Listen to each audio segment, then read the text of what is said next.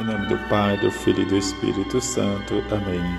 Dias virão em que o esposo lhe será tirado e então jejuarão. Sexta-feira, depois das cinzas. Evangelho de Mateus, capítulo 9, versículo de 14 a 15. Naquele tempo, os discípulos de João aproximaram-se de Jesus e perguntaram: por que razão nós e os fariseus praticamos jejum, mas os teus discípulos não? Disse-lhe Jesus: Por acaso os amigos do noivo podem estar de luto enquanto o noivo está com eles? Dias virão em que o noivo será tirado do meio deles, então sim eles jejuarão. Palavra da salvação, glória a vós, Senhor nesta sexta-feira em que devemos abster-se de carne e fazer as nossas penitências, em pedir auxílio da bondade de Deus para que sempre diante dos nossos sacrifícios sirva de remédio para a conversão dos pecadores.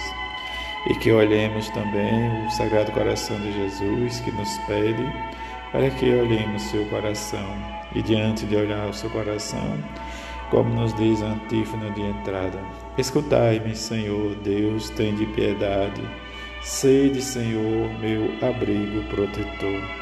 Diante deste salmo, que nós possamos sempre olhar a Deus como nosso abrigo e protetor, mas também acolher a Sua palavra de vida e que nos comunica, e diante dessa comunicação, viver com fé e esperança e caridade e principalmente nesse itinerário quaresmal, em que possamos abrasar o nosso coração.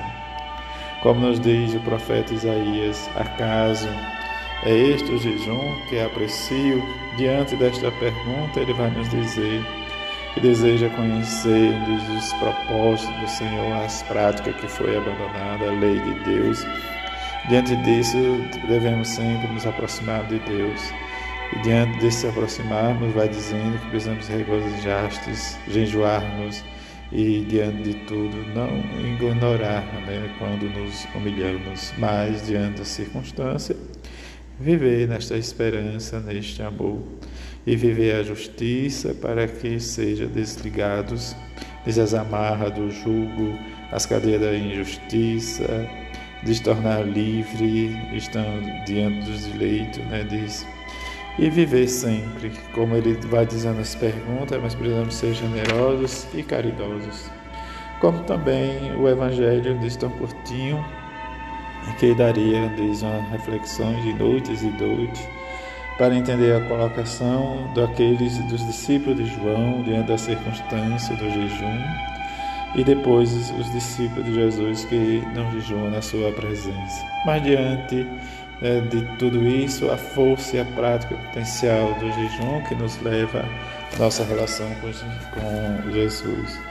Mas precisamos viver a esperança, a humildade.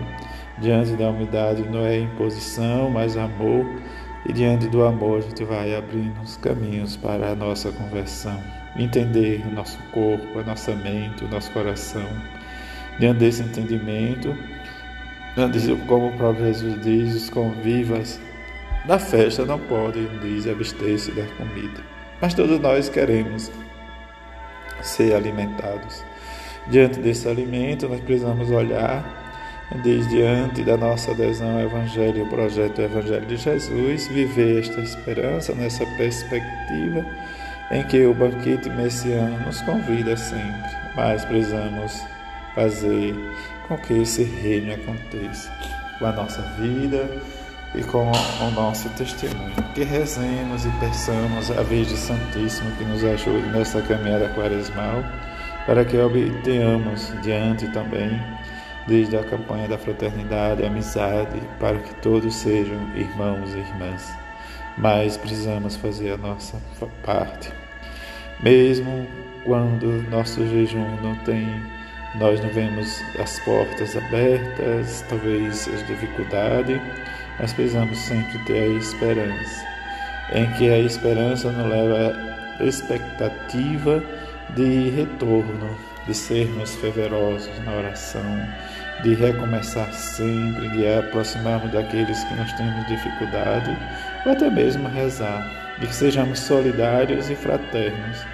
O jejum vai muito além de uma mortificação né, descorporal ou de algo assim, mas vai nos, com, nos levar em comunhão com o próprio Jesus, no seu mistério, mas também vai levar que sirva de remédio para a correção dos pecadores. Que rezemos tudo isso e peçamos a Virgem Santíssima nessa primeira sexta-feira da quaresma para que possamos aprender de Jesus que Ele é humilde, manso e humilde de coração e que nós possamos sempre nos deixar abrasar pelo seu coração, pela sua divina misericórdia e viver esta experiência de aprender a mortificação e diante da mortificação colocar em prática realmente o que Jesus nos pede, o amor ao próximo e diante da circunstância viver a nossa experiência com Ele, assim seja. Amém.